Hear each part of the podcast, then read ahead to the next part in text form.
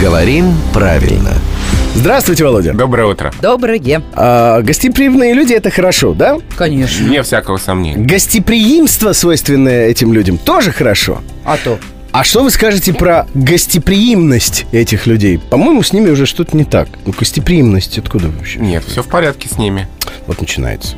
Да, сейчас вы, наверное, удивитесь. Я уже. А может быть, я наконец дождусь приглашения. За пятый год уже мы здесь общаемся, и все никак не дождался к вопросу о Нашел момент гостеприимности. напроситься. Смотря к чему мы придем по результатам этой рубрики.